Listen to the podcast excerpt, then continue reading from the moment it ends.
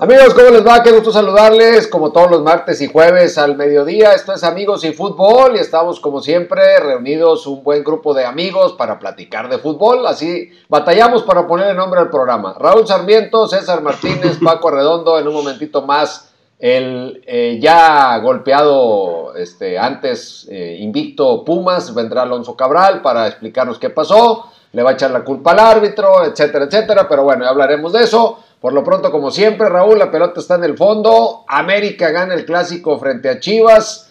Cuéntanos un poco de ese partido que sea nuestro primer tema de hoy.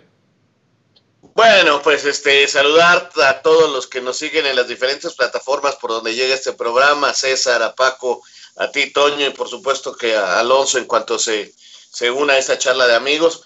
Pues sí, se dio el clásico, este, lamentablemente es más noticia por lo que eh, sucedió al término del partido que por lo futbolístico, me gustaría que fuera más por lo futbolístico, pero no, no fue así. Y creo que gana bien América. Eh, creo que Miguel Herrera entiende el momento del torneo, entiende el momento por el que pasa su equipo y robustece definitivamente el sector defensivo. Eh, Paco Memo tiene una de las actuaciones que, que acostumbra a tener en partidos importantes y, demuestra su calidad.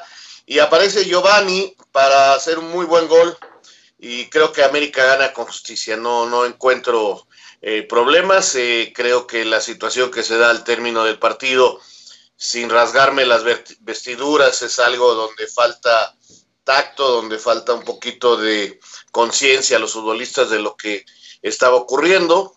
Eh, en lo particular, eh, este tipo de cosas eh, creo que a veces las explotamos de más los medios de comunicación, pero entiendo que a la afición le duelen mucho y porque soy de esos, de esos personajes yo y varios de ustedes me conocen en ese aspecto de que la derrota no está en mi vocabulario y, y cuando aparece por diferentes circunstancias sí soy muy de enojarme, muy de molestarme, pero le doy la mano y un abrazo a quien me gana, eso tampoco quiere decir que me, que me aísle o pelee inmediatamente, no, pero sí, sí, sí entiendo perfectamente el sentir de la afición eh, en este clásico que, que, gana el América y que, repito, creo que lo de Guadalajara es un problema eh, porque ahora veo y leo que qué pasa en Guadalajara. Yo creo que es un problema ya que tiene un buen tiempo y, y, y va más este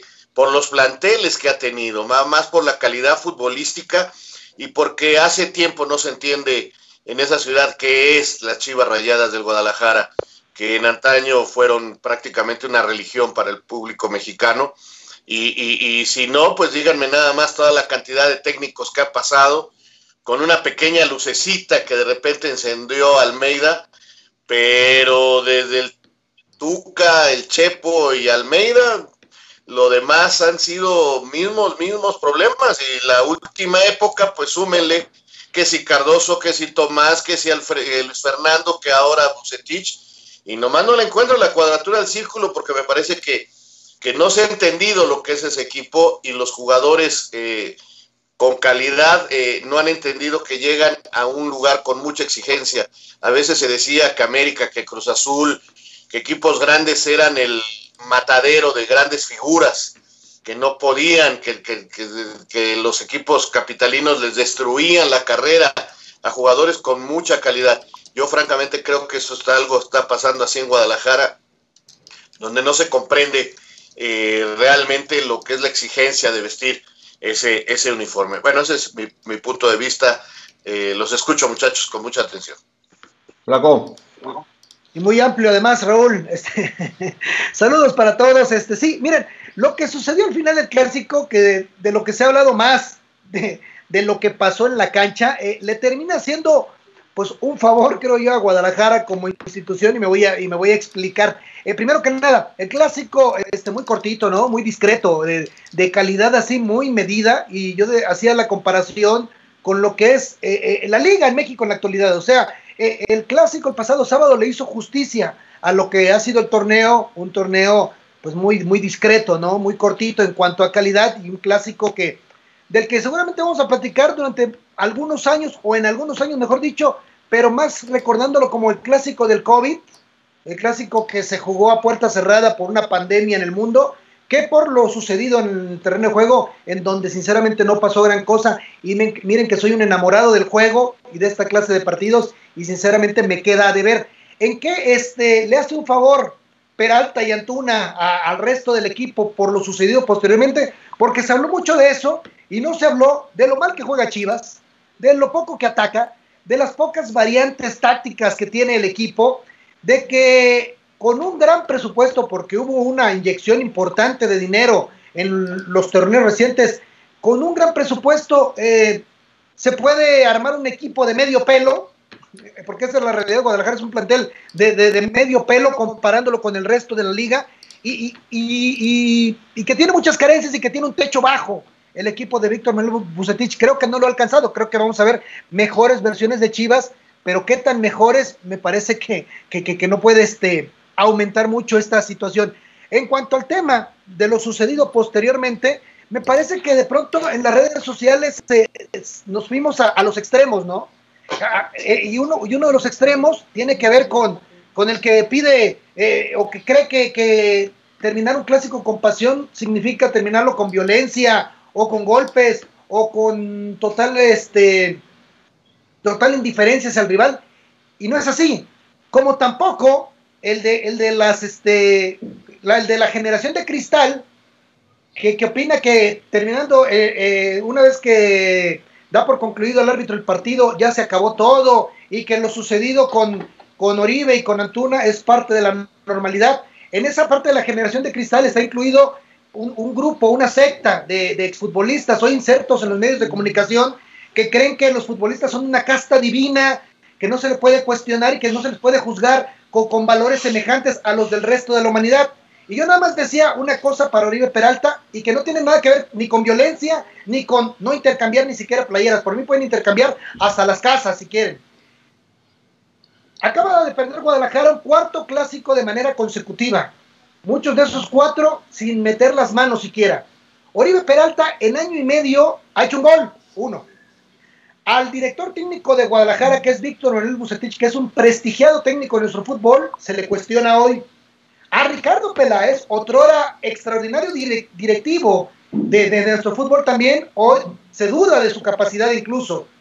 Al patrón de, Oribe Peralta, el patrón de Oribe Peralta perdió una apuesta con su homólogo Emilio Azcárraga. De veras a Oribe Peralta no le dio tantita tristeza, tantito coraje, tantita frustración esta suma de factores. Yo nada más digo, finjan un poquito en empatía, ojalá que muchos jugadores acudan al diccionario y lean la palabra empatía, ¿qué significa? En empatía con su afición, nada más, era eso. Es un punto, creo, intermedio, bastante mesurado, creo yo, y bastante fácil de conseguir, pero bueno, Oribe y muchos no lo han entendido así, ni lo van a entender Paco, ya está Alonso, bienvenido Alonso, ahorita vamos, vamos contigo después de Paco, adelante. ¿Cómo están muchachos? Un gusto saludarles a los amigos de fútbol que nos acompañan esta tarde. A mí también me parece que dejó mucho que, que desear o a deber lo que es el funcionamiento de, de, Guadalajara en este clásico. El clásico en sí, eh, yo esperaba un poco más de los dos equipos. Eh, lo sobresaliente que pasaron más de 290 días para que Gio, entre lesiones, altas y bajas de juego, volviera a marcar está teniendo eh, un reencuentro, ¿no? Giovanni Dos Santos con, con, el fútbol, con lo que se espera de él también. Pero sí, a mí desde que veo que termina el partido, que las tomas se van hacia donde estaban los jugadores de Guadalajara, los jugadores de América, y, comienzo a ver que, que, se quitan las playeras, que se las cambian, lo primero que me vino a la mente son pláticas con exjugadores del América, eh, con Cristóbal, con Vinicio, con Alfredo, eh, con varios de los jugadores de, aquella, de que marcaron la época de los 80, que muchos recordamos, eh, sí me llamó la atención que, por, qué no esperarse a ir hasta el túnel? ¿Por qué no, sí se dan los intercambios de playeras? Y lo decía Sarmiento en el Twitter. En el vestidor no pasa nada, nadie se da cuenta. O para que, o que le pidan el favor a los utileros, que es lo que habitualmente se hace. A mí lo que me llama la atención es el jugador actual de Chivas, le tiene respeto al actual dueño y actual presidente del equipo, como en su momento se le llegó a tener a, Jorge Vergara en Madrigal en paz descanse, Hoy el jugador de Chivas respeta la figura del dueño y presidente del club. Alonso. Saludos, eh, Toño, César, Raúl, Paco, fuerte abrazo para todos los amigos que nos acompañan, muchas gracias por estar con nosotros. Eh, este, yo creo que le tienen respeto. Eh, a ver, yo he creído siempre que los jugadores son muy soberbios, eh, y constantemente dan pruebas de, todo esto, ¿no? Lo que hace Antuna, lo que hace Alexis Vega en la, fiesta, eh, grabándose, enseñando en redes sociales, yo soy, a mí me la pegan, yo soy, yo, yo puedo hacer lo que quiera porque yo soy futbolista y porque eh, no me importa lo que ustedes dicen, ¿no? Y a los cinco minutos ya bajan el video arrepentidos y todo porque los regañan.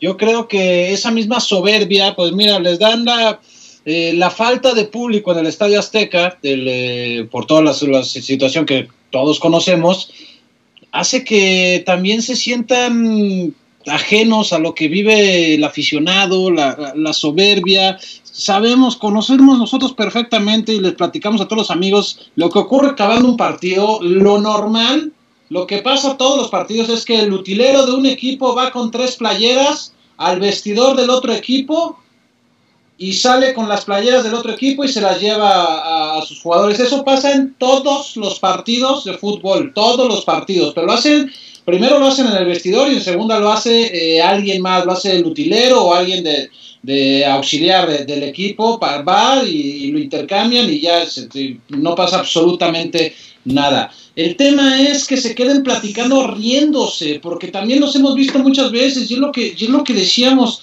eh, porque sí vi muchas fotos de otros clásicos en otros países en donde acaban eh, dándose un abrazo y todo. Bueno, eso lo vemos también todos los partidos, eso pasa siempre, pero que se queden ahí riéndose. Eh, hablando como si cuates con las playeras, con la playera del equipo rival en la mano, esa imagen es la que yo insisto, es un tema de soberbia por parte de los jugadores que les impide eh, darse cuenta de lo que el aficionado vive. No nos espanta, ninguno de los que, criticamos esto nos espanta, lo hemos visto en muchísimas ocasiones, lo hemos visto en todos lados, pero sería un poco de sentido común y un poco de eh, estar en contacto con lo que vive el aficionado, que esta es una muestra más de que a los jugadores, y digámoslo así como él, les importa muy poco el sentido de los aficionados, muy poco. Los jugadores están acostumbrados a perder, están acostumbrados a empatar y están acostumbrados a ganar. No celebran eh, como un aficionado, algunas sí, evidentemente, títulos, eh, triunfos importantes, por supuesto que sí, pero si ganan para ellos es, un, eh, es otro día de trabajo y eso, eso no está mal tampoco. Pero sí está mal que cuando el aficionado siente dolor, ellos no no estamos pidiendo que se pongan a llorar, no estamos pidiendo que se pongan eh, a ofrecer disculpas a, cada uno de los aficionados nada, simple y sencillamente que no demuestren que les vale un cacahuate, que no lo confirmen, porque todos lo sabemos, pero que no lo confirmen, es lo único que pedimos en este, en este tema. Y yo simple y sencillamente quisiera preguntarles a todos los que se pusieron a favor, los que criticaron de toda esta postura, ¿qué sentirían ellos si, si pierde el equipo al que le van y vieran a su equipo, a, su, sus jugadores riéndose después de haber perdido, porque sí, muchos lo criticaban porque, porque no eran aficionados de Guadalajara, porque no sentían esto y decían que exagerados son y todo eso. Entonces, pero bueno, pónganse la piel de los aficionados de Chivas que, como mencionaba César, perdieron apuestas, eh, los que tuvieron que pagar una lana, los que tuvieron que soportar al carnal porque se estaba burlando de todos ellos, y ellos, que son los que juegan, los que tienen la oportunidad de cambiar eh, en la cancha lo que ocurre, riéndose, dando la impresión de que les había valido madres la derrota. A propósito de lo que dices, eh, eh, perdón, Alonso, me, meto un poquito, porque dices tú, no nos espanta. Y, me parece que es una frase muy oportuna porque muchos exfutbolistas, hoy otra vez insertos en los medios de comunicación o muy activos en redes sociales, piensan que el resto de la humanidad o muchos de nosotros acabamos de salir del huevo. Cuando muchos de nosotros hemos visto la misma cantidad de fútbol que ellos incluso. No, desde otra perspectiva, pero hemos estado en la industria del fútbol el mismo tiempo, ¿eh? Y hemos visto muchas circunstancias, muchos partidos, muchos torneos, muchas situaciones, muchos conflictos, etcétera, y tenemos un parámetro para, para, opinar. Igual, ¿eh? Yo insisto, por mí que intercambien coches, casas, hermanas, lo que gusten. Por mí no tengo ningún problema. El tema pasa por la actitud.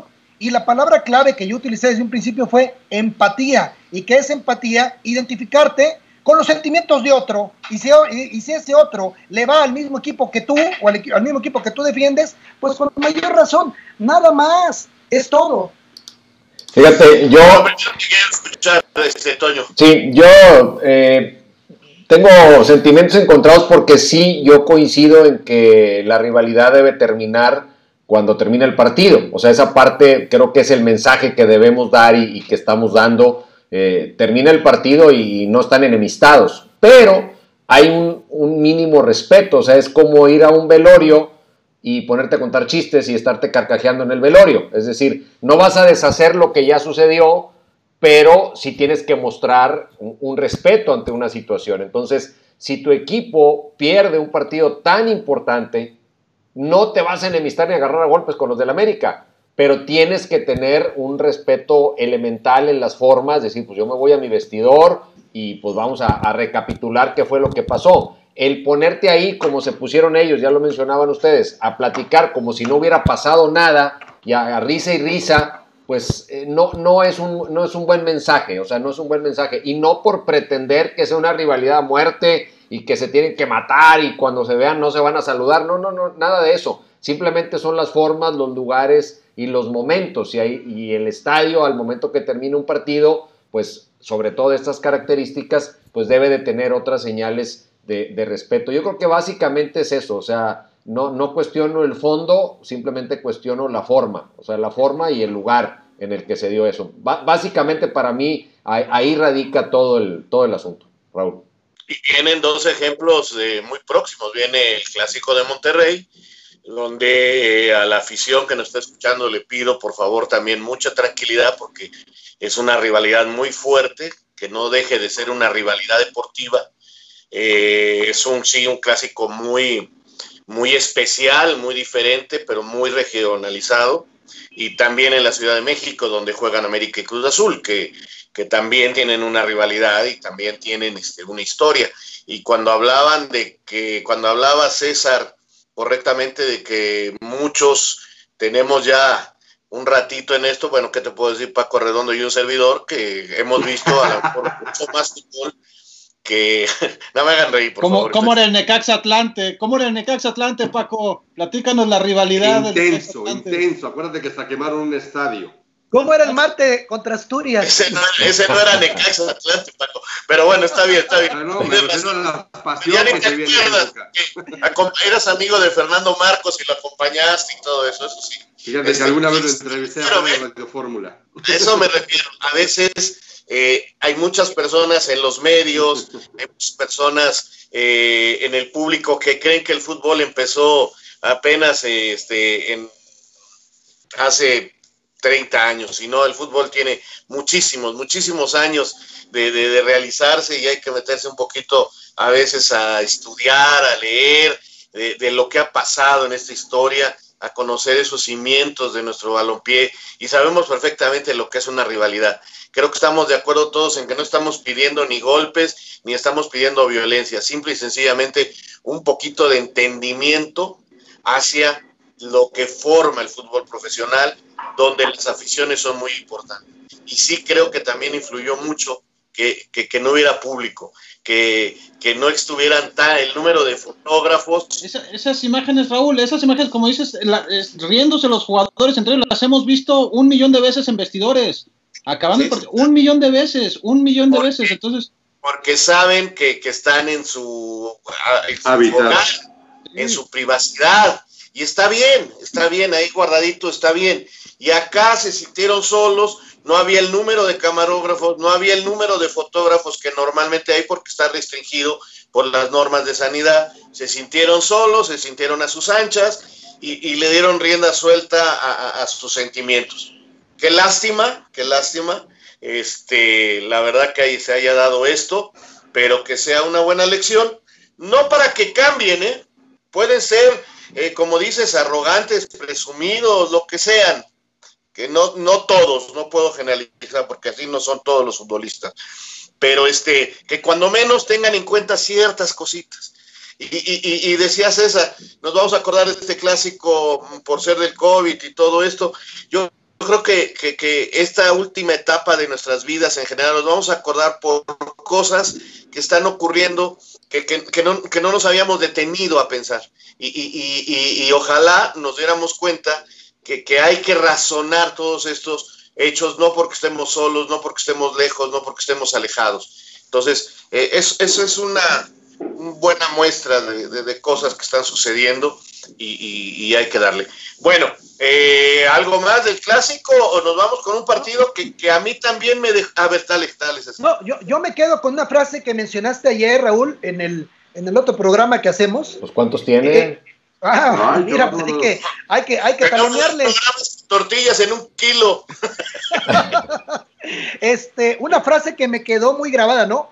Y, y, que ejemplifica todo lo que ha sucedido con este club en los años más recientes. Y la frase era, por eso está así el Guadalajara. Nada más.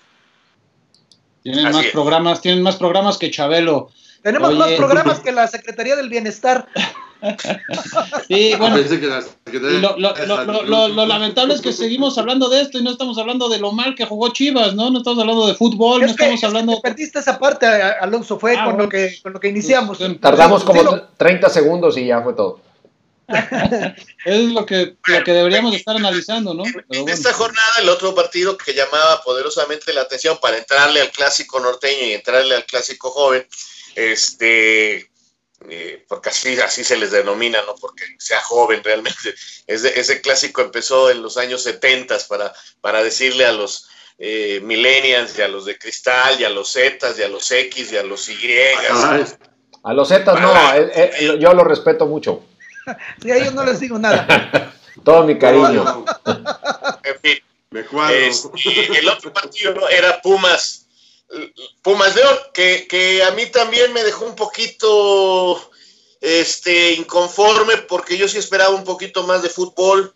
Eh, la confirmación de lo bien que juega eh, el equipo de, de, León y la confirmación de que no tiene punch.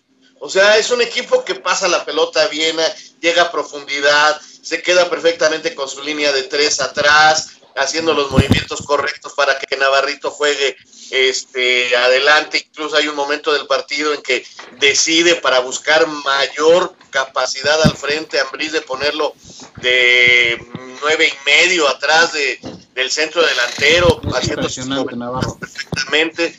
Eh, la verdad que, que, lo hace muy bien el León, pero no tiene punch. Y Pumas eh, era exactamente también un poquito el reflejo de lo que venía haciendo, que lo hace bien, eh, ayer con menos jóvenes de los últimos partidos, ayer nada más el jovencito Lira se llama, Cabral. Eric, era Lira.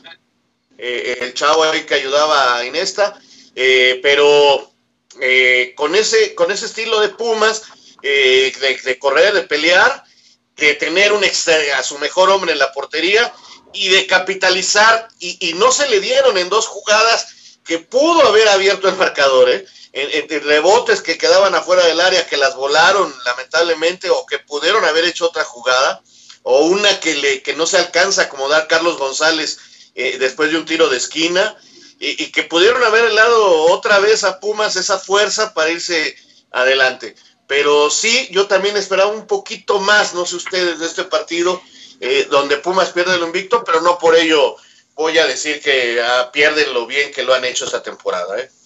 No, a mí, a mí realmente de lo que vi en el partido de 90 minutos no me sorprendió nada, porque de pronto escucho hoy y leo y, veo elogios a León y es como descubrir el agua tibia. O sea, León lleva mucho tiempo siendo el equipo que mejor juega en México y, y cuando nos referimos mucho tiempo hablamos del año calendario pasado, 2019, cuando no fueron campeones por alguna circunstancia del destino en dos torneos. pero hoy León tiene menos pegada que León del 2019, ¿eh? Porque León del 2019 tenía un centro delantero en, Macías, en, buena forma, y tenía a Ángel Mena derechito de cara al gol, y hoy ni Ángel Mena anda derechito de cara al gol, ah, lleva tres goles en el torneo, todos de penalti, ni, ni tienen a Macías y Gigliotti y, el, y Nick Killer están, pero lejísimos de ser este, una solución en el eje del ataque leonés. Ahora, en cuanto a Pumas, pues es lo que lo que de alguna manera han reflejado a lo largo del torneo en su funcionamiento y que les había dado resultados, salvo el tema de la expulsión temprana de, Talavera. Ahí es donde yo tengo una pregunta. ¿En qué momento se volvieron tan ingenuos los jugadores, porque la expulsión de Talavera estaba anunciadísima. Cuando lo amonesta eh, César Arturo Ramos, lo amonesta por reclamar, minutos después hay una jugada, Alonso, en donde le dan bote a tierra a Pumas, a favor de Pumas en el área. Eh, le da el bote a tierra a Talavera. Talavera, en un desplante ahí medio, medio soberbio, medio molesto con, con César Arturo Ramos, ni lo voltea a ver en las indicaciones que César Arturo Ramos le da, ni le da las gracias como acostumbran los jugadores cuando el árbitro les deja caer la pelota. Yo ahí en ese momento dije, en cuanto pueda César Arturo Ramos lo va a echar. Pasaron minutos y lo echó. O sea, hay situaciones, hay mensajes dentro de la cancha que son, este, pues que se, se huelen, ¿no? Que tienen aroma a algo. Y sí había un aroma de expulsión porque Talavera se había encargado hasta el cansancio de, de, de provocar a una persona, a un árbitro, que además pues, es ser humano, ¿eh? César Arturo Ramos, que se la cobró antes de que finalizara el primer tiempo. Y que ya tenían antecedentes en Entonces, ya, claro. Aquí me parece que Talavera le faltó un poquito de inteligencia de saber, ay, ¿sabes, es ¿sabes en cuál sobre todo? Me quedo callado. Hoy entiendo que este señor me puede, puede pues, perjudicarnos de alguna manera, por decirlo así, si quieres meterte en la cabecita esas ideas eh, eh, dentro del estudio del partido que tiene que hacer jugadores y técnicos, no se pueden olvidar del árbitro. Tienes que saber quién es el árbitro del partido. Por ejemplo, les platico, en el América de Chivas estuvo este muchacho Hernández, que fue el que supuestamente eh, se quejaron los jugadores del América en aquel Santos América de que los habían provocado, ¿se acuerdan? No sé si se dieron cuenta que todos le sonreían, no le reclamaban porque estaba dentro de lo que se habló en la plática. A ver, recuerden, pasó esto hace un mes en tal partido, no lo provoque, no se le ponga. Y hasta, hasta le sonreían. Y, de veras yo me di cuenta, dije, no, estuvo bien que, estudiaran este detalle. Y, y, está dentro de lo que tienen que hacer los técnicos y los jugadores, estudiar al árbitro. La primera amonestación a Talavera la primera amonestación es increíble que a un portero de esa experiencia, un jugador de esa experiencia, eh, se haya enganchado de esa manera. O sea, ahí nos dimos todos cuenta de que había algo más allá de la cancha, que ya era algo personal entre Talavera y César Ramos. Todavía que lo amonestan, Talavera le sigue gritando, le dice llevas dos, llevas dos, hablando me parece de un par de jugadas de fuera de lugar que pedía Talavera, pero ahí ya nos dimos cuenta todos porque ya, o sea, vaya, había antecedentes, pero ahí ya quedó muy en claro que había ah, problemas ya entre César Ramos y Talavera.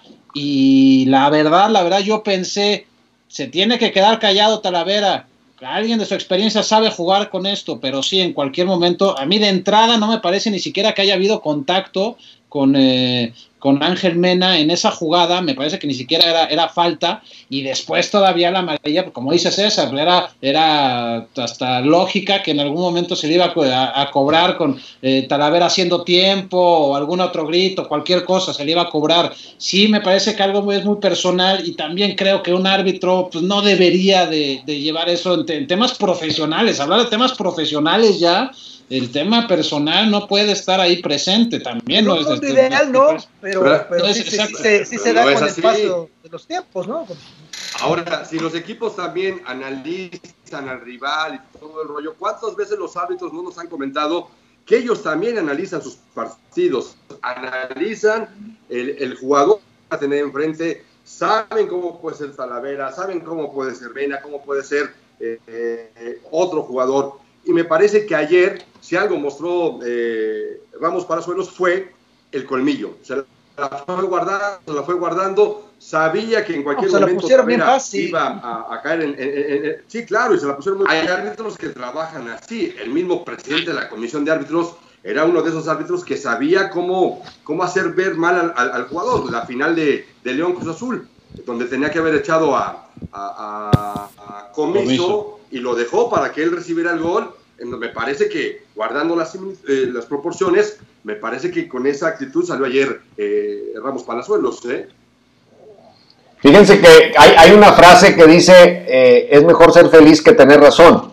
Y hay veces en que tienes que elegir. Y creo que aquí el arquero, pues es el único perjudicado, porque hoy puede tener razón. Hoy podemos concluir que sí se excedió Ramos Palazuelos, pero ¿a poco no le estuviste eh, picando la, panza a King Kong? O sea, sí, sí fuiste a, ponerte en ese duelo donde tienes todas las de perder y te podrás ir y hoy argumentar con mucha razón que el árbitro está bien, pero si tú no hubieras hecho eso, si hubieses asumido otra postura que no es someterte, es simplemente no provocar, pues hubiera terminado el partido, a lo mejor el resultado es otro y hubiese estado disponible para el siguiente juego. Entonces, le, falta mucha inteligencia al futbolista, porque en el que a ver quién tiene más de aquellos para, para hacer frente a frente, pues vas a perder. O sea, es como pelearte con alguien que trae una pistola y, tú traes en la mano este, nada. O sea, llevas todas las de perder. Para un portero de tanta experiencia, caer en ese duelito de, partido de la secundaria me parece censurable porque estamos hablando de deportistas de alto rendimiento, no, no es una bronquita en el recreo, o sea, es, es una cosa donde hay muchos intereses de por medio, económicos y demás.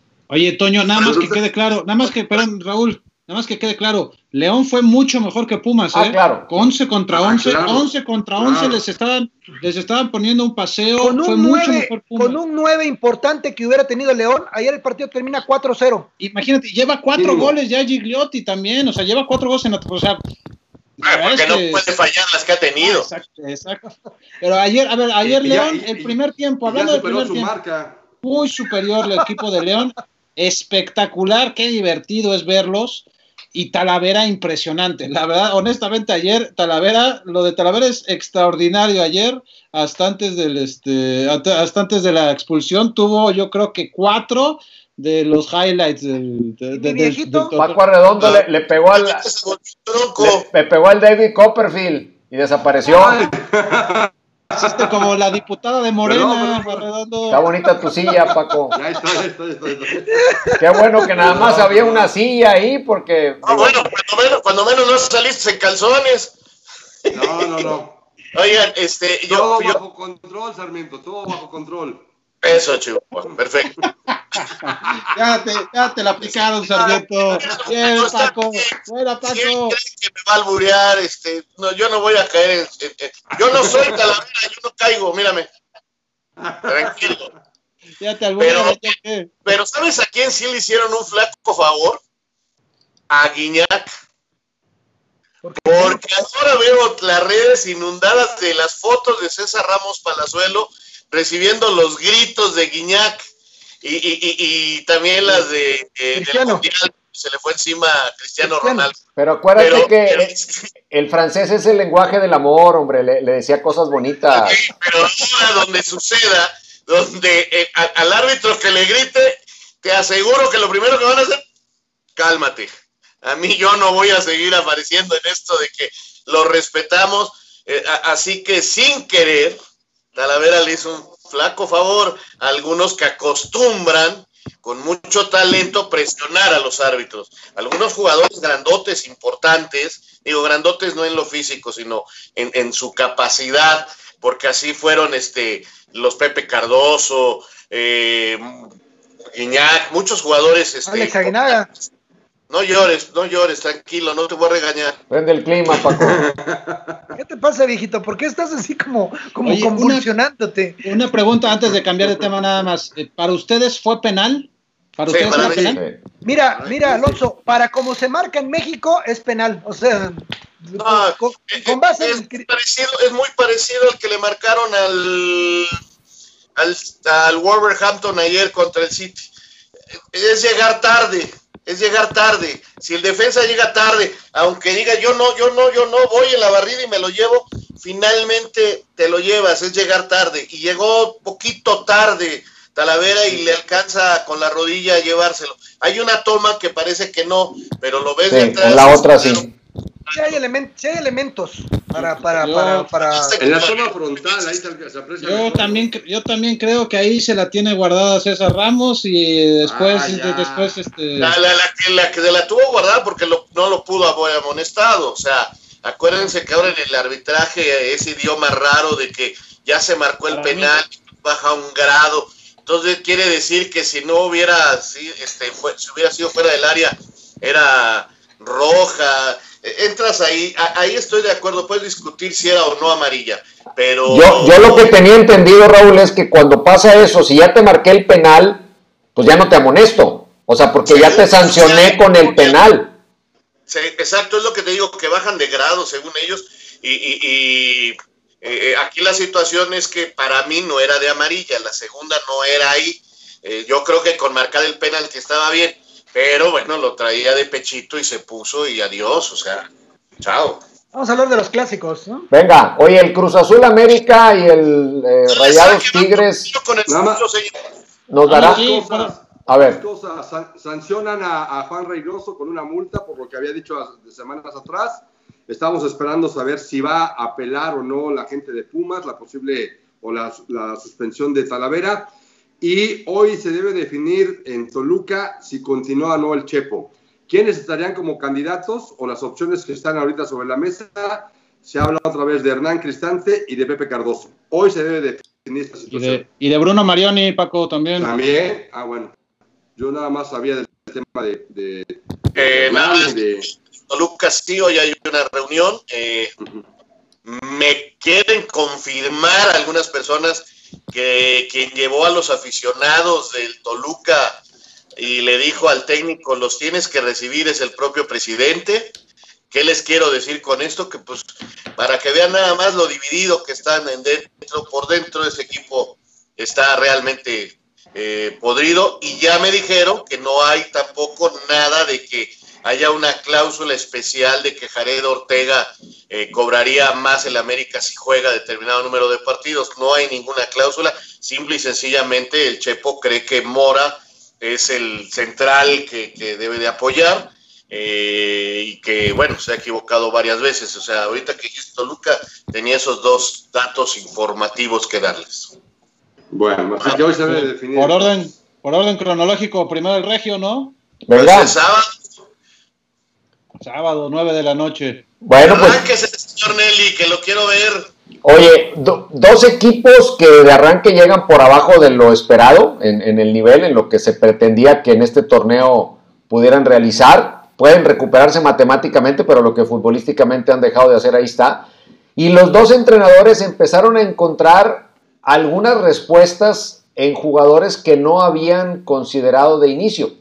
Eh, por el lado de Rayados, por ejemplo, Akeloba, que, que no estaba ni por casualidad en los planes de Mohamed, aunque lo tenía en el equipo, era siempre, y él lo ha dicho, la primera opción para ir a la tribuna. Bueno, pues ahora se convierte en un jugador que tal vez no despliegue el gran fútbol, pero que le está consiguiendo los goles. Lo que no ha podido resolver Mohamed es el tema defensivo. Tiene más de veintitantos partidos, 23 partidos recibiendo por lo menos un gol y eso lo pone en una circunstancia muy complicada porque pues tiene que ir siempre por lo menos por dos. Y ahora no cuenta con Montes, que creo que es sustituible en la parte defensiva, pero deja a Monterrey al filito de cómo va a armar esa línea y le quita un elemento importante a la hora de ir al ataque. Sabemos que Tigres recibe eh, muchos goles a balón parado y en los tiros de esquina, jugadas eh, de faltas afuera del área, pues Montes era una excelente opción para poder buscar un remate. Y del lado de Tigres, pues el Tuca mueve y remueve el equipo para encontrarle un lugar a Leo Fernández y ahora empieza a darle continuidad al Diente López y el Diente empieza a responderle con goles. La duda será saber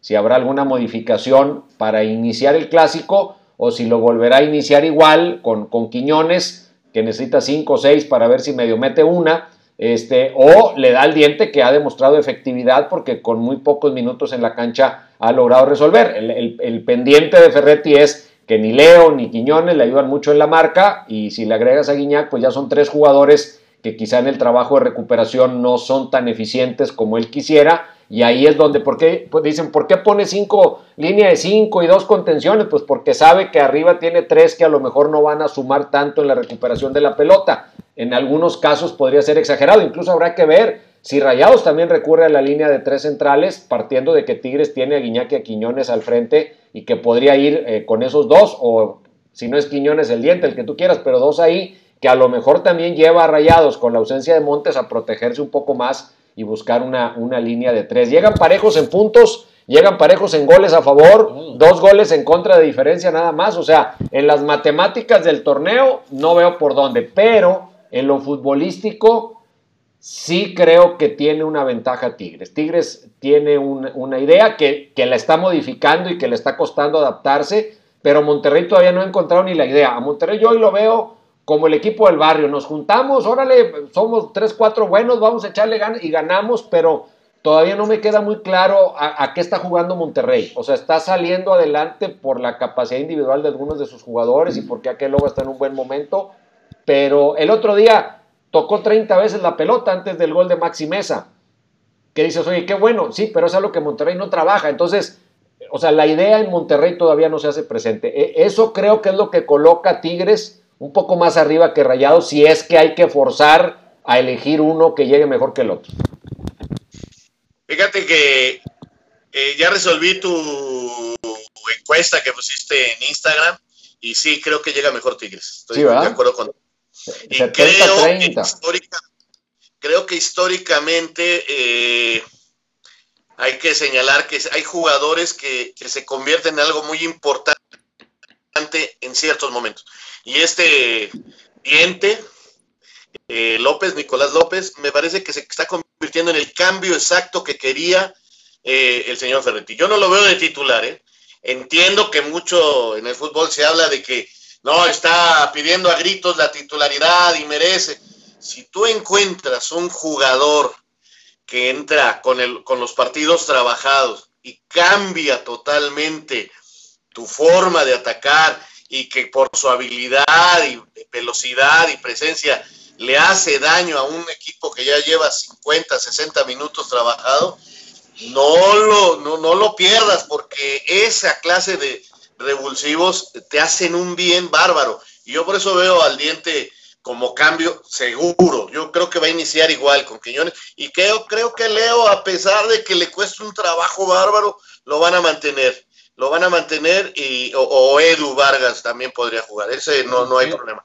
Pero Edu, Edu es el nuevo borrado, Toño, es el, es el nuevo nuevo separado. A ver, que yo te quería preguntar, uno por, por, equipo, de Edu Vargas, el tema de Edu Vargas, porque llamó muchísimo la atención que no estuviera ni siquiera en la convocatoria. Es que eh, Tigres tiene que dejar dos, dos extranjeros y pues ahora ha optado por, por el diente. Tiene a Jordan Sierra, que podría hacer ahí el movimiento y volver a meter a Vargas, pero creo que va a querer reforzar más eh, con un hombre de defensiva. ¿Y Dorlan Pavón? Dorlan, Pavón, eh, este, lo más probable es que vaya. Eh, ya está, ¿no? Quizá, no, ya está, quizá la banca. El problema es que, fíjate, regresa Vilés Hurtado, que lo ha estado cuidando Mohamed porque se lesionó en la jornada 1, luego lo apuraron un poco, se volvió a lastimar Ahora lo guardaron, fue a jugar con la sub-20, se reporta listo, podría estar y sabemos que es el jugador con el que desde el inicio quiere Mohamed jugar al frente, pero si mete línea de 5 y mete tres volantes, solo le van a quedar dos arriba. Y en el dos arriba, pues uno es Funes Mori y el otro creo que será Vilés Hurtado. Esto deja fuera a Pavón, deja fuera a Vincent Janssen y deja fuera ah, a Keloba. O sea, y, tiene que dejar dos en la tribuna. Entonces ahí es donde vamos a empezar a ver por dónde van las cosas, si Mohamed se mantiene fiel a la idea de un Avilés Hurtado, que hasta ahora prácticamente no lo hemos visto, o se va por el amuleto que puede ser Akeloba en cuanto a que pues ha encontrado el gol. Creo que Maxi Mesa está empezando a jugar mejor, está empezando a jugar bien y va a tener un lugar en esa línea de, medio campo. Habrá que ver si juega con Celso ahora por un lado, eh, Maxi por el otro y Craneviter de contención o si pone a Celso de contención, Maxi y puede poner a, Charlie, que serían los, el medio campo más, este, eh, pues que creo más probable, o si de plano se va con dos contenciones, con Celso y Craneviter y, a ponerle cerrojo a la, a la media cancha de, Tigres, no sé, ahí son las decisiones que tiene que tomar Mohamed. Hay una, hay una gran paridad de estadística y, y, evidentemente de fuerzas, por lo mostrado en el torneo entre ambos equipos, pero si habría que elegir a uno y por una ligera, este, por una ligera proporción sería sin duda Tigres, o sea, bueno, por lo menos desde mi parte. Y otra circunstancia nueva para este, para este clásico del norte es la ausencia de gente en la tribuna. O sea, ¿será eh, tal vez el primer clásico del norte a puerta cerrada, Toño? Creo que sí, sí, por lo menos en la época moderna, digamos. En la, ajá, en la época reciente, en la época moderna. El primer clásico. Paco? No, no, no, no me acuerdo de ninguna puerta cerrada. Es que, hablando de la época moderna y época, época antigua, por este ah, e, Exactamente, este, y, esta es otra de las circunstancias, ¿no? Este, a, tomar en cuenta. Ahora, en los dos clásicos, sí, el, el, análisis de lunes, martes, miércoles, yo le pondría ahí un asterisco y muy importante de cara al fin de semana. Es, hay que ver el, el reporte de, de, de, del tema de los test de coronavirus, ¿no?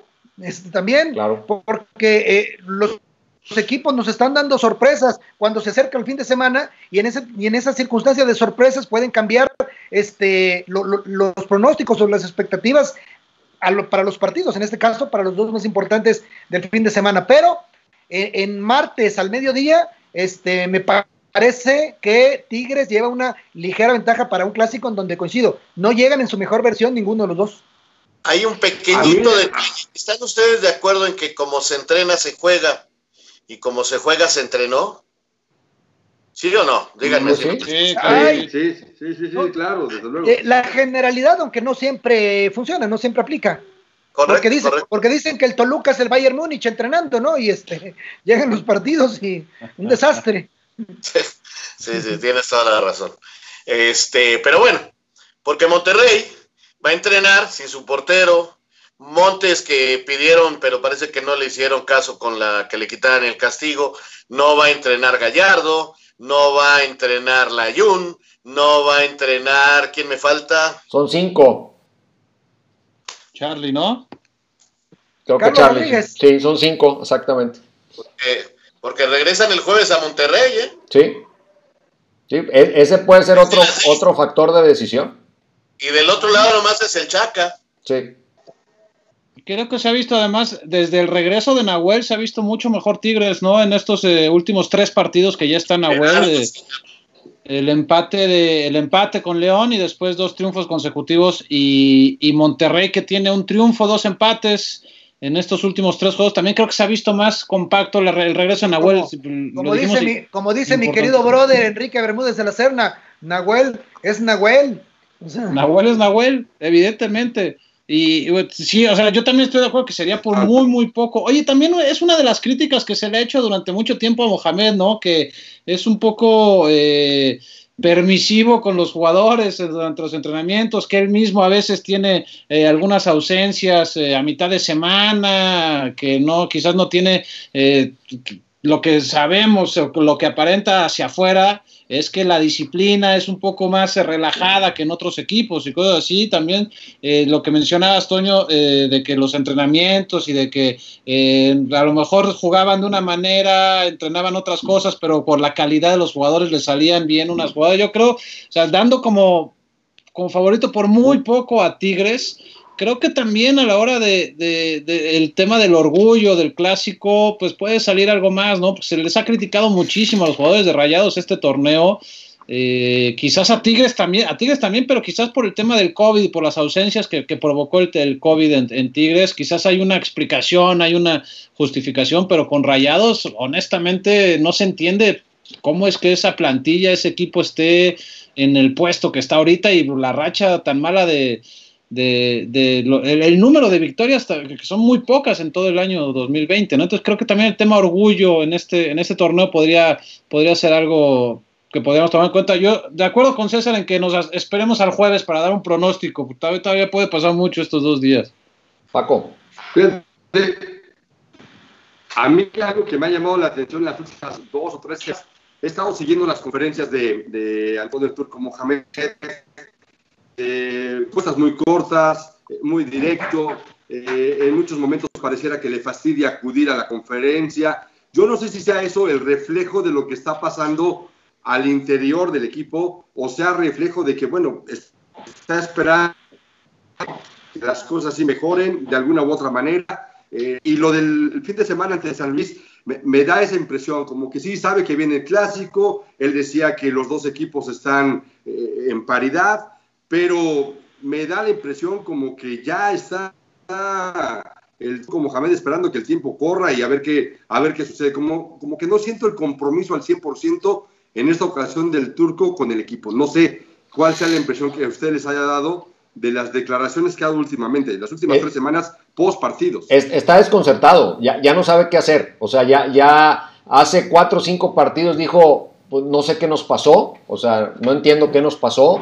Después dijo, bueno, es que tengo algunos jugadores pues muy por abajo de su nivel y algunos jugadores incluso medio contestaron. O sea, ya, ya no, el, domingo dice, bueno, lo importante es que ganamos, o sea, ya, ya está desconcertado el turco, o sea, ya no sabe qué hacer, ya no sabe qué poner, porque la, la mala racha es de todo el año, o sea, borramos el torneo.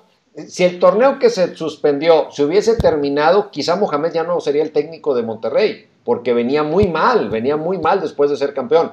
Pero si vemos la retrospectiva del año calendario, pues el rendimiento de Rayados está muy por abajo, teniendo una de las dos o tres plantillas más, más costosas de, mayor valor del fútbol mexicano que esperarías que jueguen un mejor fútbol. Entonces, Ahora, sí sabe él que está por abajo de la expectativa por mucho.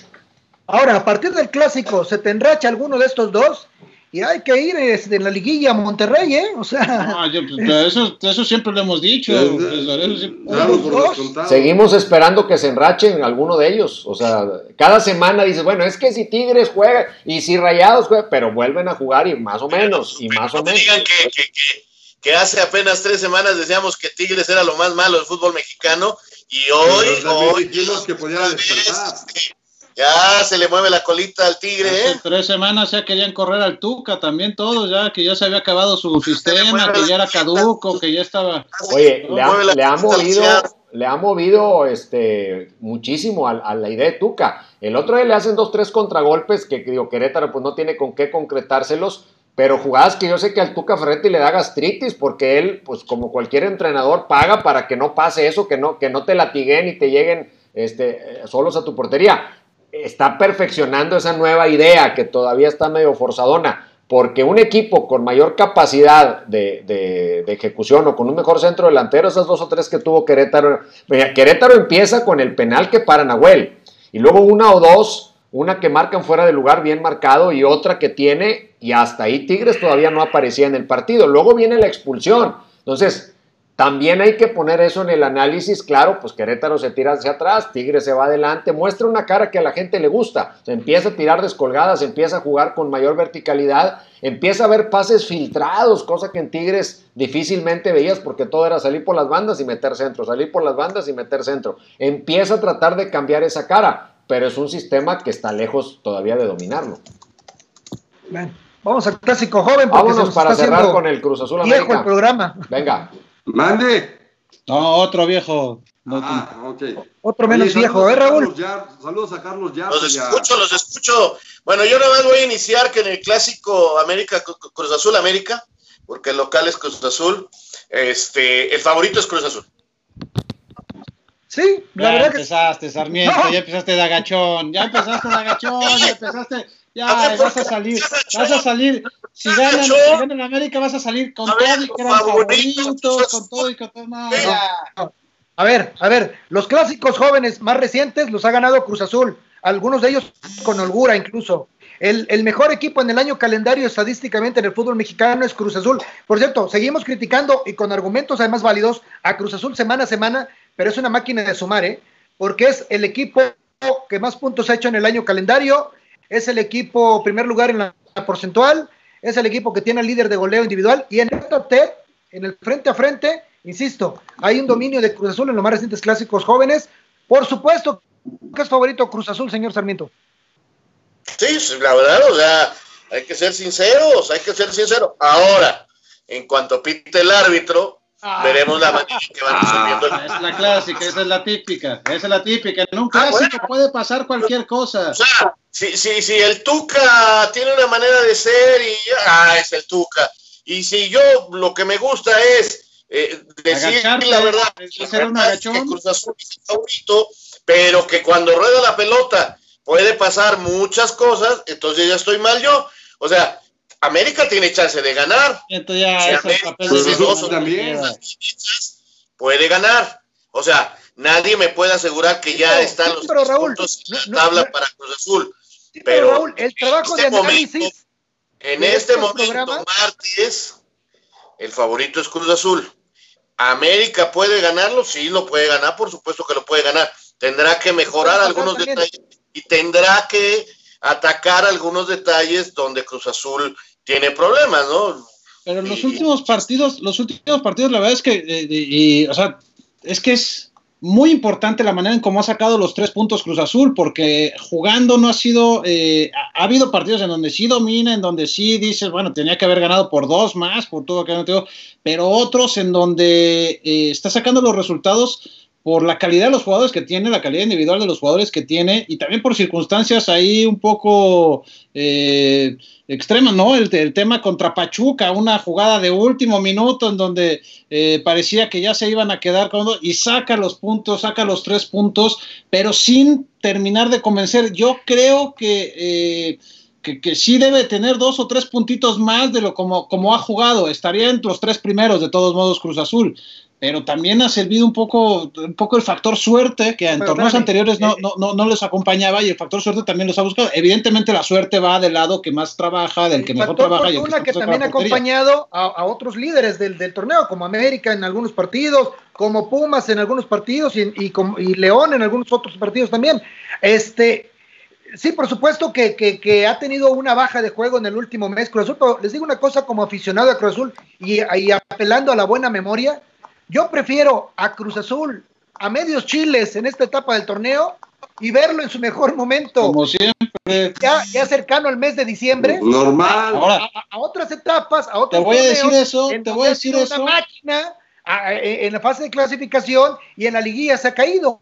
Te voy a decir eso en redes sociales cuando estés cuando estés tirándole con todo Elías, cuando te, ah, preguntas por qué ah, Vaca sigue ah, jugando, te voy a decir, te voy a decir, igual que como todo, te voy a decir tranquilo porque tranquilo, te va a dar gastritis. Falta la liguilla. Falta la gastritis, tranquilo. Decir que critiques, que puntualices algunas situaciones que son en este momento carencias en el equipo o situaciones que creas tú que puede mejorar. O sea, eso, eso sin duda. Pero en términos globales, o sea, analizando y viendo a Cruz Azul como líder general de la competencia y también analizando al mismo tiempo su nivel de juego, insisto, que no es precisamente el mejor, sobre todo a partir del último mes, yo lo prefiero así a ver en este momento un Cruz Azul arrollador, este, que, que, que llegue al mes de noviembre, este, y ahí empieza a cascabelear. Entonces, este, desde ese punto de vista, eh, estoy más tranquilo así. Pero, pero sí le das que sea favorito el fin de semana o no, Flaco. Pues lo acabo de decir con todas números, sus letras. Sí, por números, sí. Por, no, le diste sí, mucha por números llega. ¿Sí o no?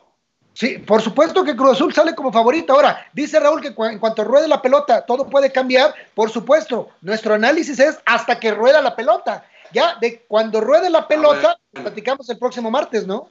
Claro, ahí, ahí son los jugadores los que escriben empate, esa ¿eh? historia. Exacto. No puedes sacar a Sarmiento. Entonces no estoy mal, ¿verdad? Raúl, no, eso sí, el rol de humilde no te queda ni te lo creemos. Sí, no seas agachón, Sarmiento. No, no, eso. Este, no, no, no, no, a ver. Ahora, ¿quieren decir que América es favorito? Díganlo. Está bien, está acostumbrado. No, no, no, pero no queremos. No, no, no, no, no, así, ponerlas, meter las manitas, decir, ay, no, nosotros no, no, nos van a meter siete. Ojalá, ojalá Cruz Azul salga con la mira chueca para que no perdamos eso. Ah, no, no, no seas escandaloso. No, es que así ya, ya, de entrada, de entrada, este, ya, ya. Cruz Azul es favorito, punto. Así, así empezaste tu, tu pues discurso, sí, así empezaste a hablar. Cruz Azul es favorito. O sea, ¿por qué voy a decir mentiras? Me pare...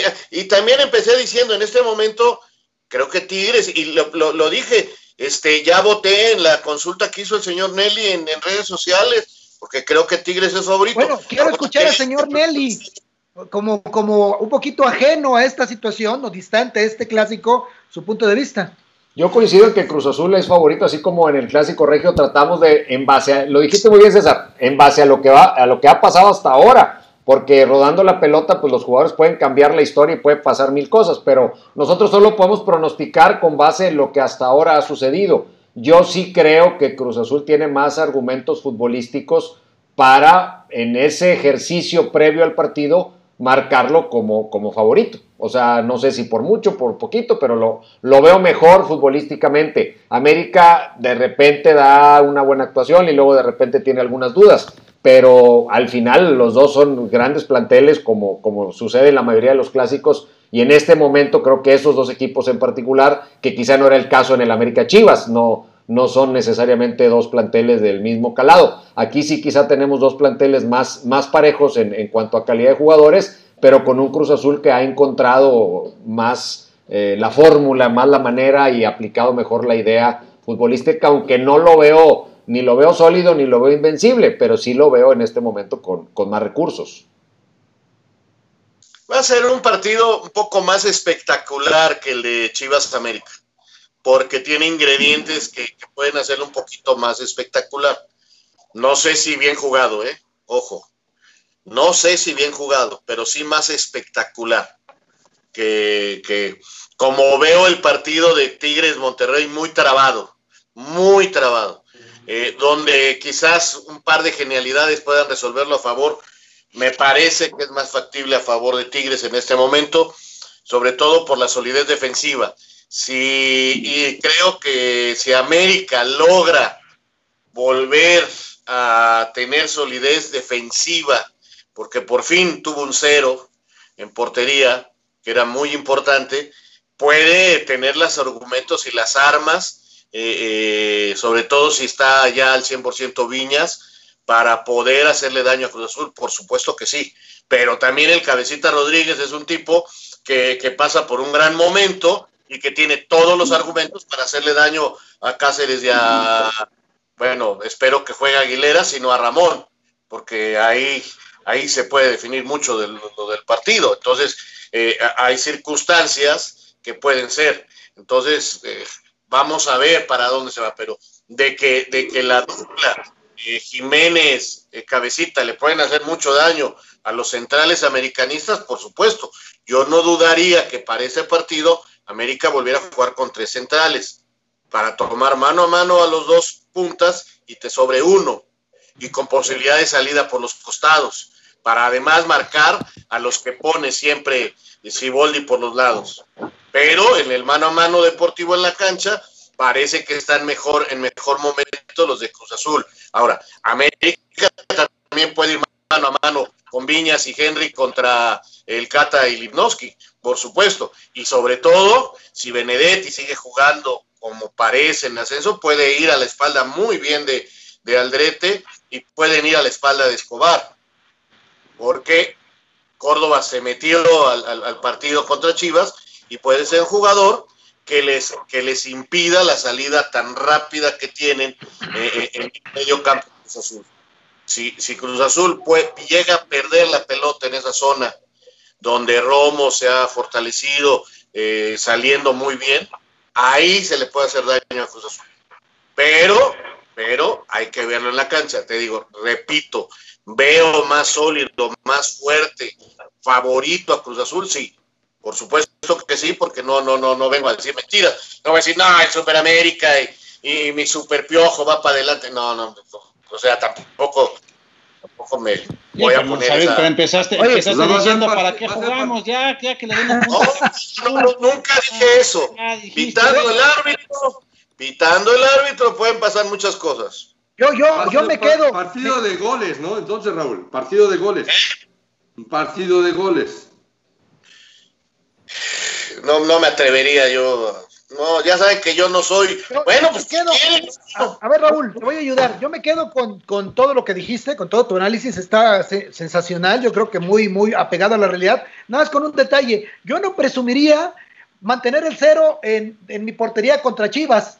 Porque más de la mitad de los equipos a los cuales Chivas ha enfrentado en este torneo han mantenido el cero en la portería, ¿eh? O sea, o sea, es, lo ¿qué digas? poquito que tenemos. ¿Qué quieres que te diga? Gran poquito mérito que tenemos. dejar en cero a Guadalajara este, en estos mo- es lo tiempos, no. que tenemos. Pero es bueno, ya con, el- con eso me quedo por el momento. Pregúntale a Tigres Por que le metieron tres.